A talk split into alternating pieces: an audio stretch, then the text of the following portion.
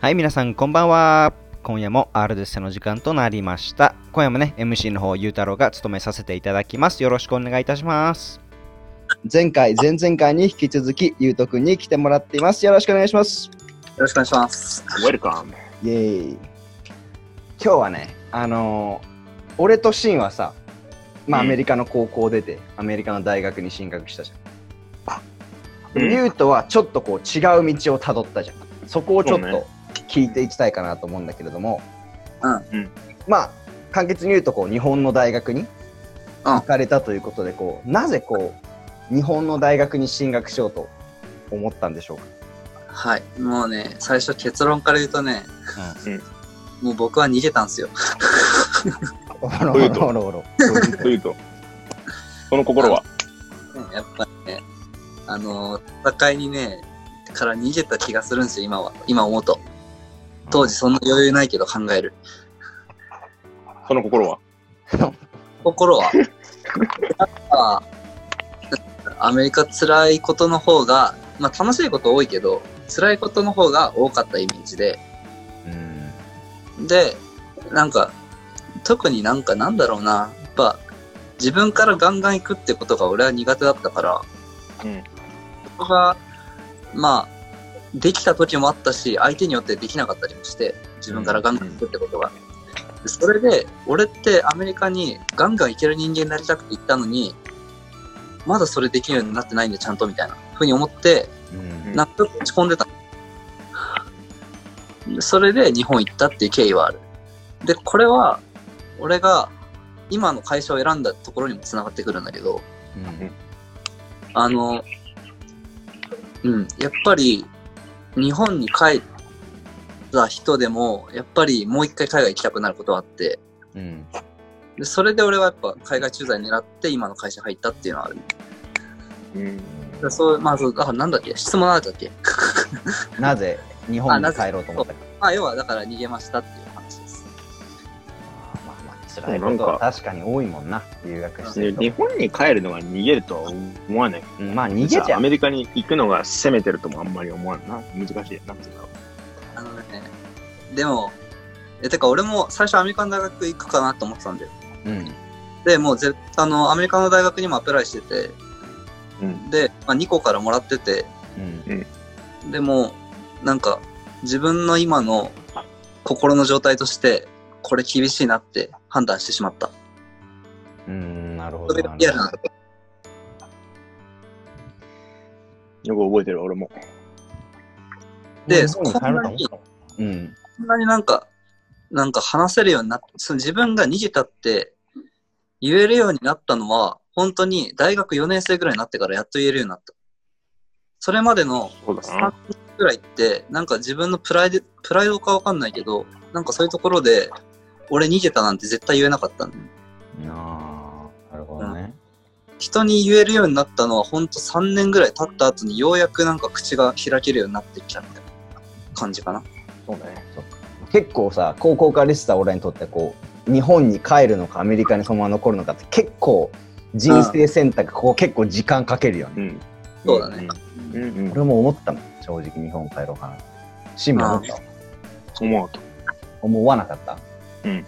あ、そう。なんかもう、その、もったいないかなと思ったから、俺せっかく来たからさ、うんなんか。うん。なんか帰るのが悪いことじゃないけどさ、なんかせっかく、なんていうの普通のもし日本のさ、高校行ってさ、大学に行く人ってさ、そのある意味マイナスのステージから始まるわけじゃん。言語を学ばなきゃいけない。それで大学のハイレベルなクラスを勉強するわけでしょ。専攻の。はいはいはい。だけどさ、俺らはもうそのアドバンテージがあるじゃん。だからもう、うんこのアドバンテージを生かすには、こっち行った方が、なんていうの将来、なんか、ステップ登れるかなと思ったからさ。うん。まあ人それぞれ理由はあるよね。俺の友達も日本で英語の先生がしたくて高校留学したけど、大学ほら教育、教員免許うん。取んなくちゃいけないから日本帰ったりするから、うん。まあ結構人によって違うよね。うん。あの、まあ留学生ってことでさ、こう、日本の大学を受験するときのこうプロセスっていうのはやっぱ違う。そうだね。やっぱ日本の大学受験も、まあいろんなやり方あって、まあ一般入試とか栄養とか推薦とかいっぱいいろいろある、いろいろあると思うんだけど、俺の場合は帰国で帰国子女入試っていう帰国生枠があって、大学受験。でそれで入ってったっていう感じなんだけど、まあなんだろう、正直、多分日本の一般受験とかに比べたら全然倍率は低い。から、よ、そっかそっか。うん。うん。え、なんかその試験とか、何、受けなくていいみたいな、なんか免除されるのとかもあんの？帰国生入試って。えっとね、まず TOEFL の点数を提出するのが多いかな。あなんか、日本結構 TOEIC ってイメージあるけど、あ。うん。帰国生入試になると TOEFL の提出を求める大学が多かったイメージ。ああ、なるほどね。あとは、その、まあ、実際のテストもあって、こうん国語、国語、なんか、なんだっけな。まあ、英語の試験があるところもあるし、数学はあんまなかったイメージかな。うん、なるほど。数学とかは SAT のスコアを提出させられたイメージ。ああ、なるほどね。うんまあ、やっぱテストの点は必要なのか。なんか、割とシビアにスコアでやってくるイメージかな。う。うんん。まあ、あと面接とかもあったりするかな。なんかなんかね、大学によって結構やり方が違って、それは。はいはいはい。まあ、そんな感じでも、基本的にやる項目としては。なるほどね。あれ なるほど。え、じゃあなんかこう、なんだろう、こう、まあ、留学生として帰ったわけじゃん。日そうだね。本にこう、ま、まあ、高校時代はアメリカで過ごして日本に帰ってさ、うん。なんかこう、違いみたいなのあった？違いは、まずみんなにカルカルチャーショックじゃないけどさ。うん。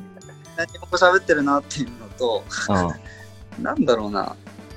えなんか、意外と特別な経験はできたのかなっていうふうには感じた。おと、というと？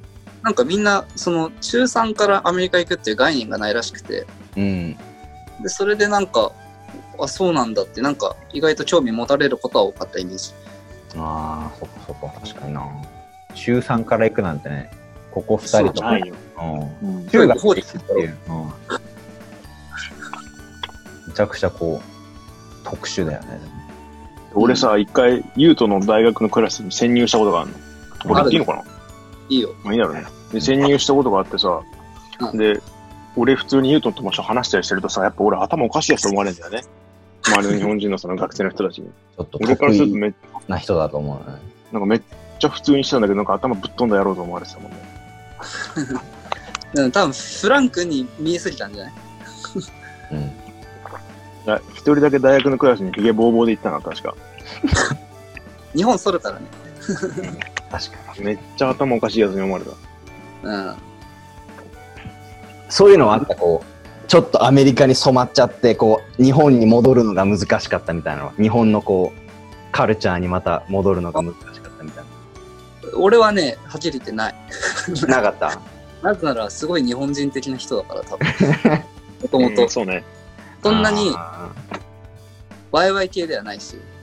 なんか、俺もともと、サッカー得意なインジャみたいなポジションが多くて、今まで。いやいやいやいや、もうもう、もう、もうあ、言わない方がいいね。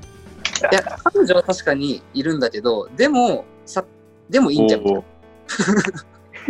いいけど。サッカー得意だし、彼女いるけど、でもいいんじゃんみたいな立ち位置多くて。そう。で、それを大学でも、まあなんかそんな感じだから、日本の大学行ってもそんなになんか、なんか適応する、適応、適応するように困ったことはない。と思う。で、逆に、ウサとか、あ、ウサじゃない。シンが、だってどうせインスタに載ってんだから、名前。あ、本あ、当？確かに。うん、いいよ、別に飲んでも。シン来たら、ちょっと最初、なんか、大変な時があるかもしれん。ぐらい。確か何なんだろうね。俺、俺むしろさ、結構、日本人だと思うんだけど、留学生の中では。正直。はいまあまあまあ。かぶれてはいない。に。うん。そうそう、かぶれてないから、私。うん。まあまあ、なんか違うんじゃね？我らの嫌いなタイプ？かかぶれ人種？ここ3人誰もかぶれてないとは思うよ。ほらほら。うん。そっちかというとみんな日本人、日本人だからね。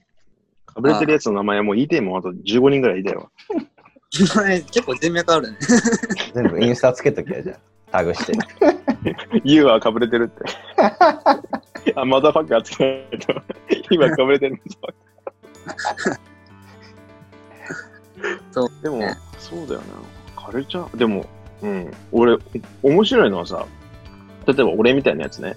うんうんがさ、アメリカ行くとさ、めっちゃ日本人って言われるけどさ、日本帰ってくるとさ、めっちゃアメリカ人って言われるよね。あ、言われる。言われるよね。もうどこにも属さない人種になって思ったんだよ。うん。いいんだか悪いんだかわかんないけど。いいんじゃねどこでも生きていけるって面ではいいんじゃない？んそうね。うん。そういうことにしとこう。そういう力は養ったと思うよ。うん。そういうことにしとこう。うんそれが一番綺麗な終わり方だ。